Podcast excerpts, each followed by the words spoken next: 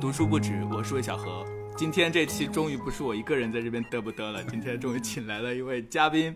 呃，这位嘉宾就是呃刘易斯老师，是在深圳的一位好朋友，也是一位资深的媒体人。呃，之前他有主编这个《金报》的深港书评的周刊，我相信一些喜欢读书的听众可能以前也关注过。今天我们主要是，哎，对了，还没有让刘易斯老师跟大家打个招呼。Hello，大家好，我是刘易斯。啊、今天我们要来聊一聊一本书，然后是石黑一雄的新书《克拉拉与太阳》。小何读完了是吧？我是两周前就读完了，然后不是两周前就读完了。对呀你 这个上市才两周，你就你就两周前读完了，不是约你没约上吗？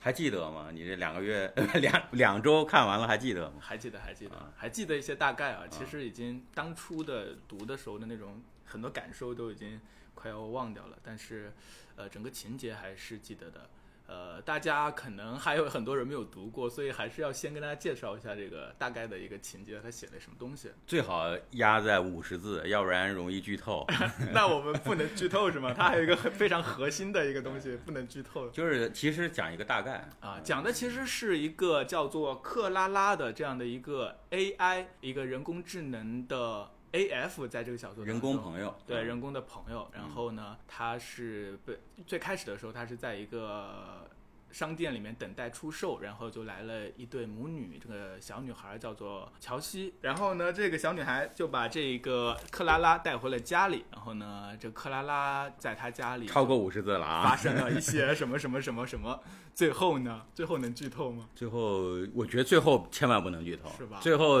很关键啊！那这东西没法讲了。没有，我们讲的时候可能慢慢逐渐剧透了就啊。对其实好的文学不怕剧透，是对吧？啊，我也是觉得，它最有意思的一点就是，特别是我在读第一部分的时候，一开始读的时候，它就是第一人称叙述嘛，嗯，然后是一个有限视角，我们什么都不知道。我们一开始的时候，就像这个小人工智能这克拉拉一样，就看着这个橱窗当中其他的 AF，看到一些顾客，其他只有这个商场外面的一些车流、一些路人，什么都不知道，不知道自己在哪里，也不知道在什么时间。最主要的是太阳，对对就是太阳。这这本书的名字叫《克拉拉与太阳》嘛，所以这个太阳是一个很重要的一个一个一个部分。当然，那个小何没有讲完啊，就是我们围绕着他这个一个一个故事梗概啊，简单的聊一聊他这个主线。克拉拉呢，她是一个已经不是。最前沿、最尖端的一个人工朋友啊，他已经受到了叫 B 三是吧的一个挑战啊，一个新最新款人工朋友的一个挑战。但是他呢，又是在他的那个型号里面，又是一个非常独特的一个这个机器人。嗯，它应该是具备了从某种角度上来说，我觉得已经具备了人性的很多层面啊，非常多层面，而且它有一个特别好的一个学习的一个功能。他记忆力很好，然后嗯特别会观察各种细节。是，所以说他在等待被挑选或者等待出售的这个过程中是，是其实是对整个世界的一个客观观察嘛啊。呃，后来他跟这个乔西的一个相遇，后来就是有一个缘分，这个其实蛮像一个就是这种忽然遇见啊，产生了一个缘分，双方都看中了对方，好像是有这么一个意思啊。他就等待乔西嘛，后来乔西就真的是跟他母亲过来把他买回家啊，但实际上乔西是一个绝症啊，是一个重症的一个一个而儿童，且他啊。得病的这个原因也是在这个整个背景当中是非常重要的。嗯。就是他是在去世的过程当中慢慢透露，他是属于被提升过的小孩儿，是也就是那个提升呢，一开始没有透露，后来你再大概知道他是被基因编辑过的是。小孩，然升后级的小孩对，啊同时呢，还有一个这个乔西的朋友，也是他隔壁的邻居，叫做李克李克，一个啊男孩儿，嗯他们属于青梅竹马，还想要私奔的那种情况。对。但是这个李克呢，就很遗憾，他没有得到提升，他属于那种自然人。嗯但其实这个石黑一雄，这个就我们说这个书的作者啊，对这个回头来先介绍一下，石黑一石黑一雄确实是个，就是我特别特别喜欢的一个一个一个当代的一个作家嘛啊，在我们国内的引进其实是是两两波，第一波呢是译林出版社啊，就是南京的译林出版社。后来第二波呢，就是他得了诺贝尔文学奖之前的几年，完了上海译文这个先引进了他就是后来的几本，后来呢可能是版权全部拿到了以后，又重新翻译系统的来出这个《四合英雄》。我们很很幸福的一点就是，我们知道很多诺贝尔文学奖，尤其是近期啊，有一些这个这个作家，并不是很多完全全部作品我们都进的，对吧？有一个原因，石黑雄写的也少。呃，它少，但是石黑一雄的书是基本上是，也不是基本上是全部，呃，全部国内全部引进了。其实我我今天来来做这节目呢，是我只读了这本书。石黑一雄其实我之前没有读过他的书，就算他得了得了诺奖之后，是，但是我做了一点小功课，知道他八三年好像是出版了第一本这个《长日将近》。嗯，不是不不不是《长日将近》，是《远山淡影》，好像是《远山淡影》。对，然后后面呢？那时候他才二十九岁，出版了第一本小说，长篇小说。然后这个这个 简介我都不太了解。简介的是是。然后他这个人还是挺有意思嘛，因为他他是日裔的这个作家，他是五岁好像才从日本日本然后移民到英国的。对，他其实现在是个英国作家。对，据说是他家里人一说就一直都说想要回去，但一直都没有回去，就这样住了住了非常多年。嗯。然后呢，他年轻的时候参加过什么社会公益类的工作，然后他年轻的时候的理想是想当一个音乐家，想当个歌手。他的偶像是摇滚歌手科恩，好像是。嗯。他想当一个这样的一个歌手，但是啊一直都不成功。然后就后面去参加了这个创意写作班，他也是很不多见的吧，就是从创意写作班当中出来，然后非常成。功的作家，好像麦克尤恩应该也是，好像是创业组织班出来的。对他们差不多都是一波的，但是这个呃石黑一雄呢，就是我的一呃没记错的话。应该是没有出过，没有出到十本啊，就是他的主要作品，呃，主要就是小说嘛。我我看过他五本吧。他的这个小说我为什么喜欢呢？就是首先他刚才小何讲他是一个日裔的啊，但是呢，虽然他只就是五岁他就去了英国，完全之后就是一个英英英国的这样的一个教育培养什么的。但是呢，呃，从他的叙述和他从他的文风，你可以感觉到很明显的，就是他是很少见的有这种东方的这种细腻，嗯，和这个就是包括我们看他很多作品，其实都是跟传统意义上的，比如说欧美作家不太一样的一种一种这样的写法。还有呢，就是我特别喜欢他的一点，就是他虽然主题很明确啊，他其实。呃，这个我记得是谁啊？对他有一个评价，就是说这个石黑一雄的呃主要的这个叙述的主题就是记忆、时间和自我欺骗啊，记忆、时间、自我欺骗这三点。但我觉得可能还有一点就是孤独啊，他这个书里几乎都有这样的一种角度。所以说，呃，主题既然很明确，那这个就看你是用什么样的叙述方式来写。所以石黑一雄，我为什么喜欢他的地方，就是他每一本书都能写出。特别不一样的叙述方式，呃，而且呢，他的所谓的就是外衣啊，就是给他的主题披上的所谓的外衣，都特别有特点，都不是雷同的啊，就是可以简单介绍一下，我正好没读过。是，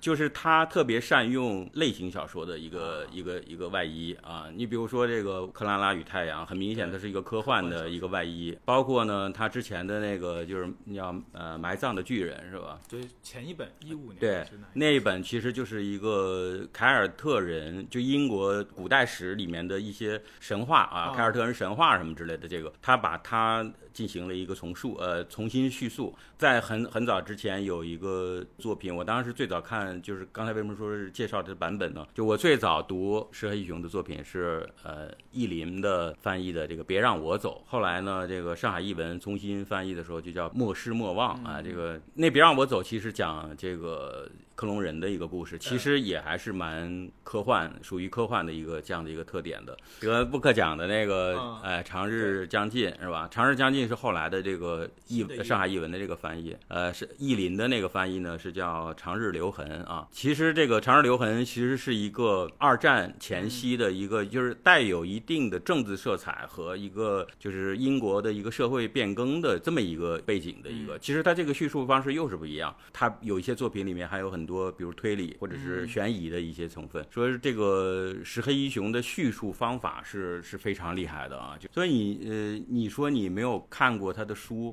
对，哎，我就想问啊，你没你没看过这个《别让我走》啊？啊就是莫失莫忘这个《别让我走》的一个这个，因为这个是被翻拍成电影，也被翻拍过电视剧啊。对，日剧，啊，我知道，我看过那个剧照，对日剧，完了还有英国的这个电影，嗯英国电影是就是演那个《沉默的羔羊》里面的那个他演的是《长日将近》，长日将近，对对你没看过吗？对，我都没看过。这个所以呢，我对他是一个全新的、崭新的认识。第一次读，第一次读是他最新的作品。他的叙事，我自己也是一直都有注意，他是第一人称叙事嘛。嗯我不知道他之前的作品是不是都是第一人称，因为第一人称更有时间感。呃，那个别让我走，就是莫失莫忘，也是类似于这样的，是一种就是特很特别的人，嗯因为这个是个机器人，对，那个是个克隆人，他们都是带有使命的，哦呃，都是有自己一定要完成的使命啊。那个呢，就是要解救人类，他是完全是一个人的一个一个克隆人嘛。他的这个故事设想就是，当人产生了各种疾病，需要各种器官的这个移植的时候，那现在我们比如说你要换个什么一个心脏，或者现换个什么眼睛什么之类的，你只能等到捐献的人或者是排队啊这样的。但是这个这个别让我走或者莫失莫忘这个这个这本书呢，它讲的就是社会当时就是要培养，就是要复制出很多这样的人，而他们也上学，就像那个类似于那种寄宿学校似的，就是在一个很集中的一个环境里面在那儿学习。这个完了，这个进入社会以后呢，也是也有工作，但是他们终生的使命呢，并不是说像一般的人类一样，就是呃生老病就是死，繁衍后代。对对对，你完成你自己的一生，你创造你的价值，并不是这样。他们他们最大的价值就是等待，呃，谁需要器官移植的时候，他们就进行器官捐献。呃听起来比这个更可怕。对对，那那他的那他们是属于就是在那本小说当中这种克隆人，他们有自我意识吗？有自我意识。他就是说，石黑英雄很厉害的地方，就是包括我们克拉拉这本书嗯里的克拉拉，他也是一个逐渐，但是其实啊，我的感觉就是他最后的自我意识。没有到我们的预期，就是我们没有，对对对对对，克拉拉是没有觉醒的，就是他是。他是没有觉醒的，但是他总有一种苗头，让你觉得他好像在觉醒，因为他他在不停有想法，你没有发现吗？他有的时候对他有主动，他还有自己的目标，要去和太阳交换一个一个一个他自己的这个怎么说，就是一个许愿一样的一个行动。但是就我我回到刚刚你说的那个嗯克隆人的那个感觉，他的那个克隆人的境遇好像比这个克拉拉他们要惨的很多。但是克拉拉也很惨啊，哦最后的时候他们也是完全被扔到了一个废弃场里等待这个，其实我读第一部分的时候，我很很喜欢这第一部分，就是慢慢展开这个世界的时候，嗯我就有预感他要被抛弃，嗯是。就好像他生来就是会被抛弃的这就。所以说，石黑一雄的这个他的一些作品里面的人都是有牺牲精神的啊，就是这一点。但他这两个都不是人，嗯，他不是人，他就是因为他写的他不是一个人，然后来反衬吧人的那种自私啊、荒凉啊。我还是想问一下，就是在在那本就是《莫失忘莫忘》当中，那个嗯克隆人的话，嗯他们是只要捐献一个吗？还是他没有慢慢的、慢慢的把身体当中的全部全捐献？呃，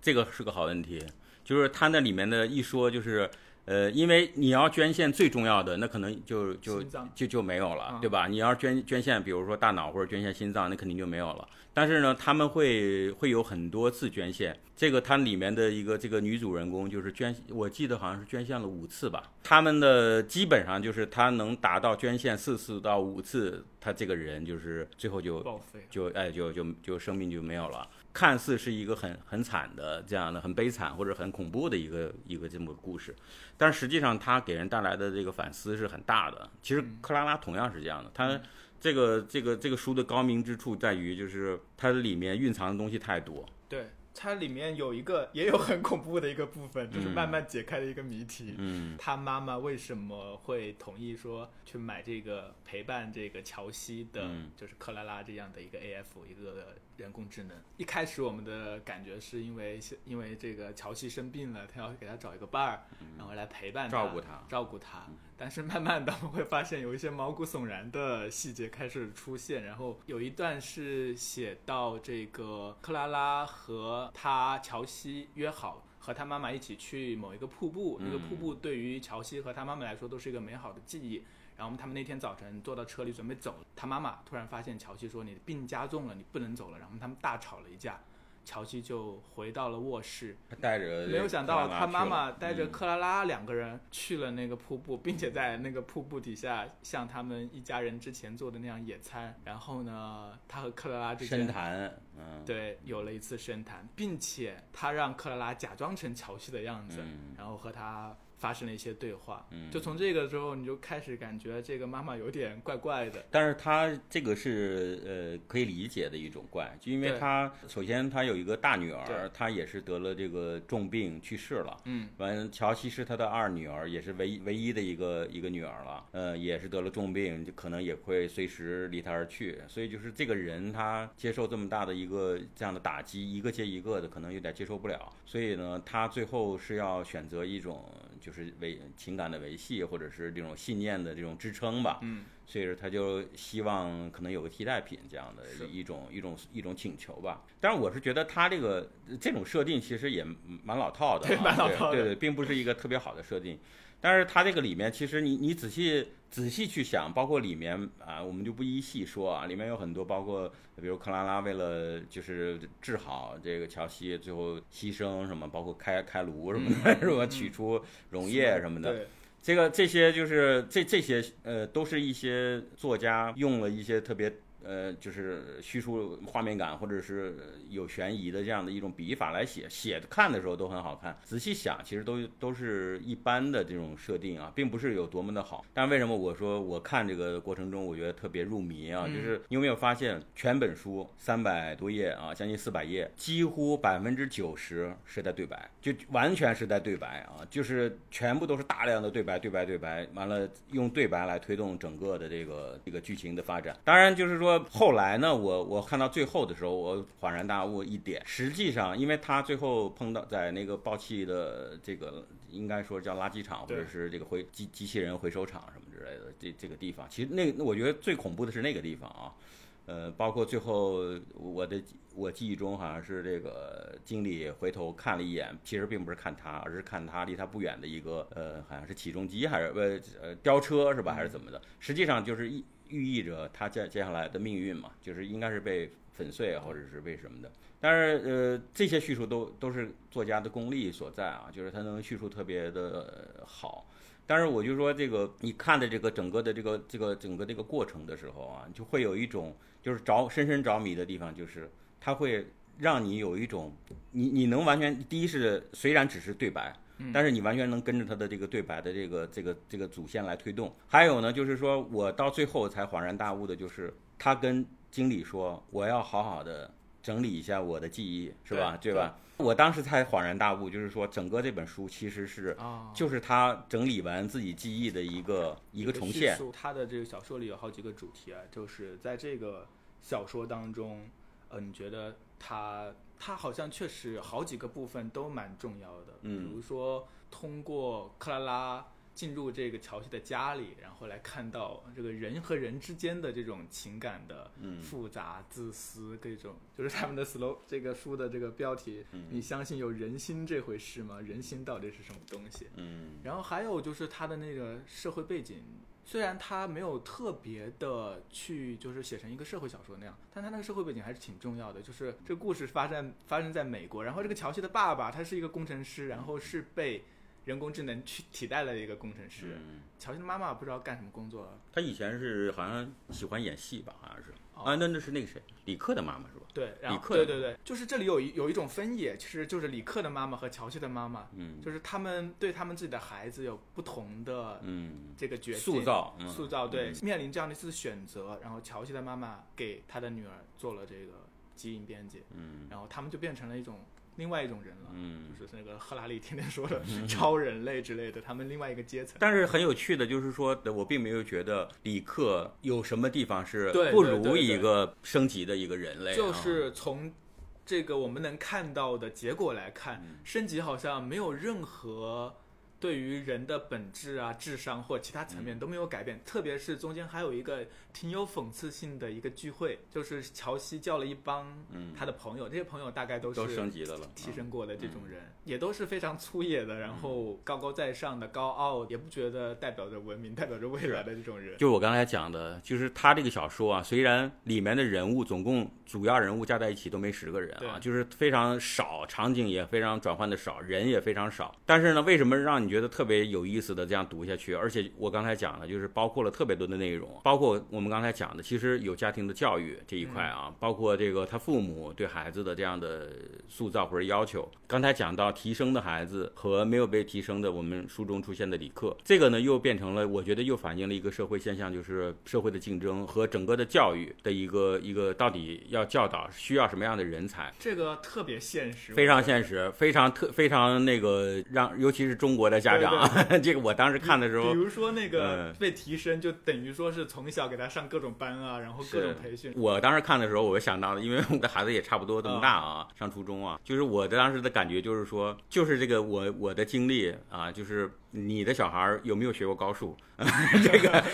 你的小孩如果学会高数了啊，完了接下来这个这个在在考试中啊考出很好的成绩，或者能跟上所谓的进度，或者是怎么样？呃，没有学过高数的人，可能小学还行，到了初中以后就有一定的吃力，因为但是你说高数对整个的这种孩子的这种未来是吧？你能使用到多少？包括李克后来他不是去研究无人机去了嘛？是吧？他也是其实也是相对比较高。高级的一种，他是他其实是有自己的志愿，特长，有自己的特长，有自己的想法的。是，他其实在一个我们说的所谓的公平的社会当中，他是应该能发挥他自己的才能的。但是他就是在这本书当中的那个社会，其实是一个呃，变成了两种阶级、两个世界。我想说的就是，其实，在很多很多的文艺，不管是小说、电影的创作当中，AI 这个设定一直都是一个非常热门的，然后不断不断被重新书写的一个一个题材。它很重要的一点就是，它我觉得有两种写法，就是对于这种科幻的写法。第一种呢，就是主要是写它觉醒，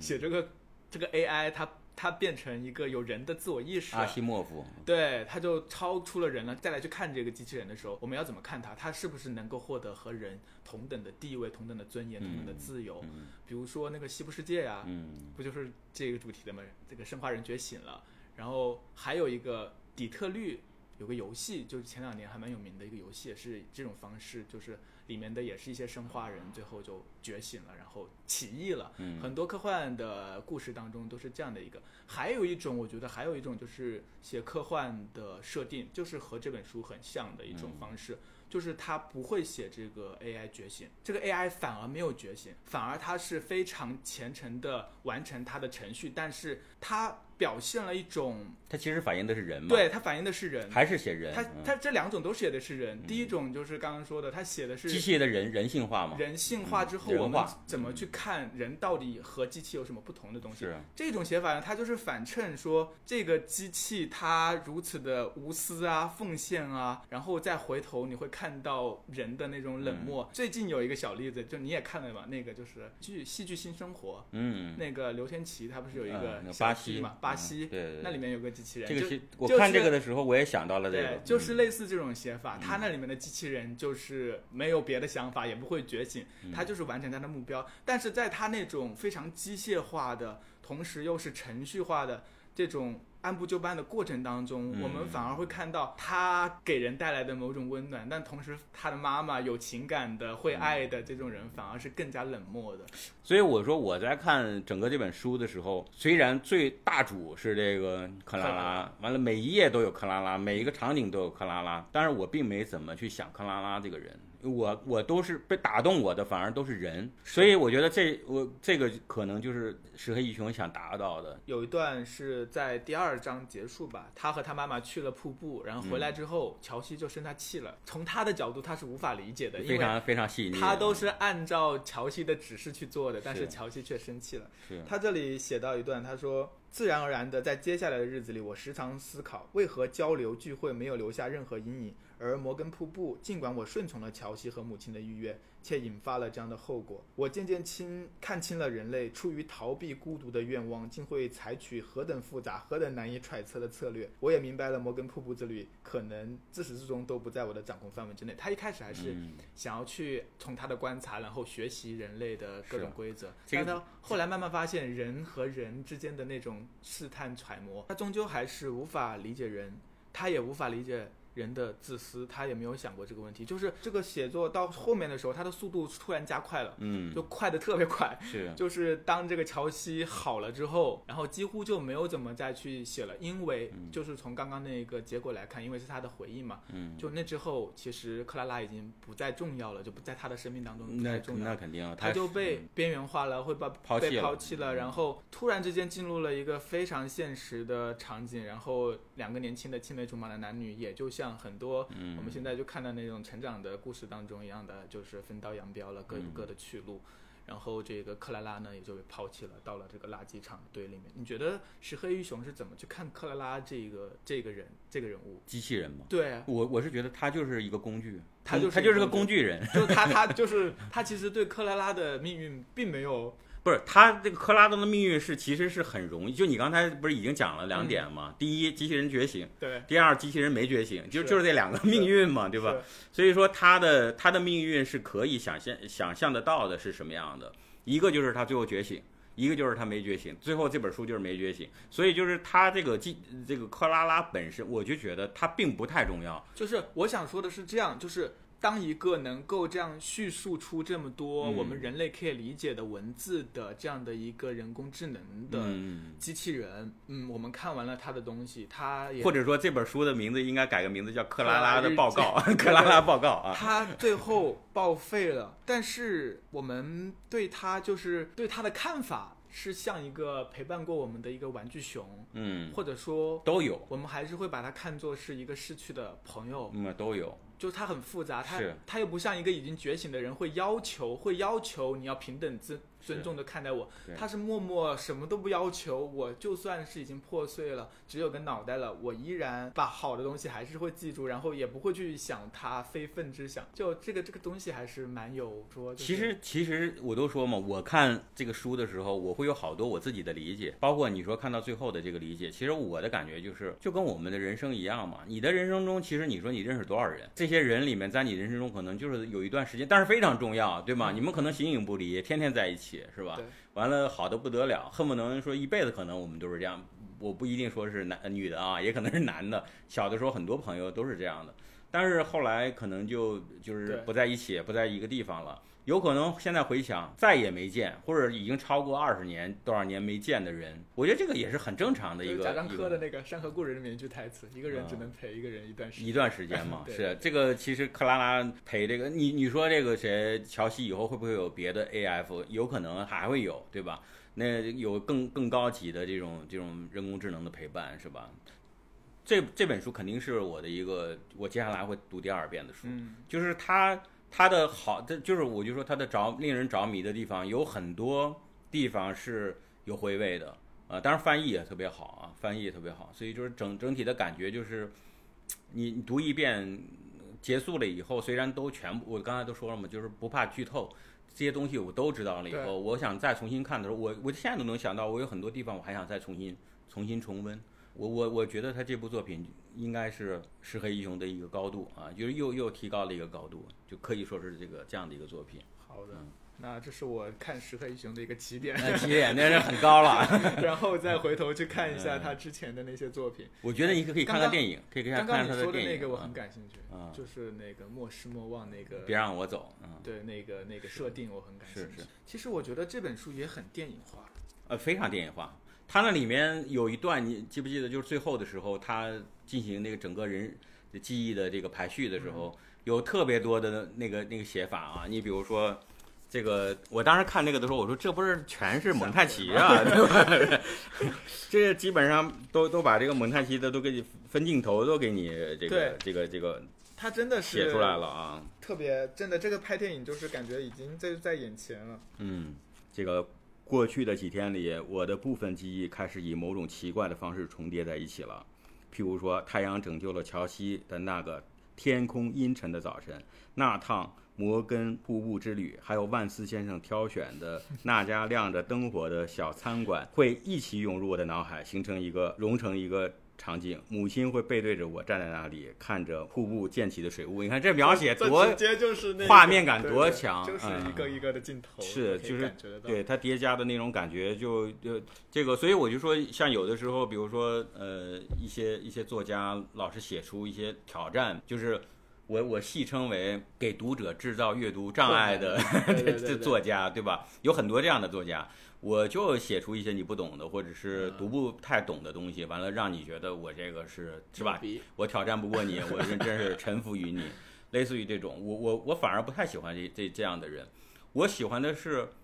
他的故事能让你很容易懂。但是呢，你又觉得这个回味无穷，或者是发现经常能发现很多东西。是，呃，这这这样的作家，我觉得是更最更厉害的啊，就是他是完全举重若轻的。他就是刚刚我们谈到了好多里面的各种主题啊，各种场景，就会发现他里里外外各个方面就有很多可以延展的社会层面的，然后这个阶层层面的，嗯，包括这个科技。发展到未来会怎样？然后人性的深度，然后像你说的教育啊，人和人之间的情感啊，陪伴孤独啊，就每一个角度，它都可以在里面看到。然后你都可以感觉到一些。然后你读完了之后呢，不会有一种小说，就是像类型小说，有些读完了这个故事结束了，爽了一把就结束了。但是这个东西，它总有一些东西还在那里，偶尔会让你想起来，这就可能是它的就是这种魅力所在。就是他想表达的是这个克拉拉所处的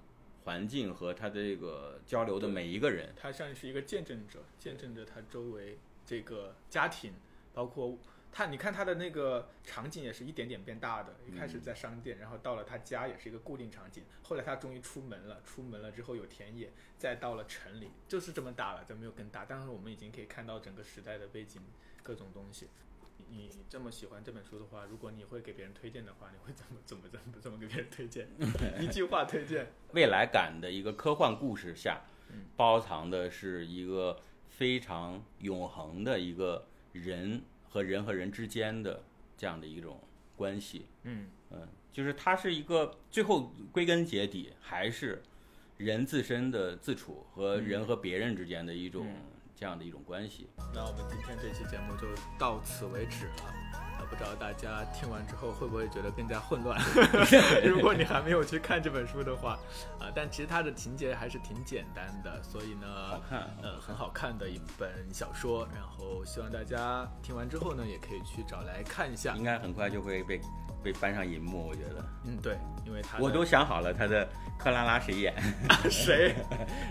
就是演那个后羿骑兵的那个那个女孩，她确实很有那种人工智能感。我觉得她太适合了啊！那个那个叫什么来着？我也我也忘了。好的，我们期待这个女主角她赶紧来演这个克拉拉和太阳啊与太阳。好，那我们这期的不止读书就到此为止了。如果下期你还想听听我们或来聊什么书的话，什么话题的话，可以在留言当中告诉我。啊，这期的节目就到此为止，我们和大家说一下再见，拜拜，拜拜。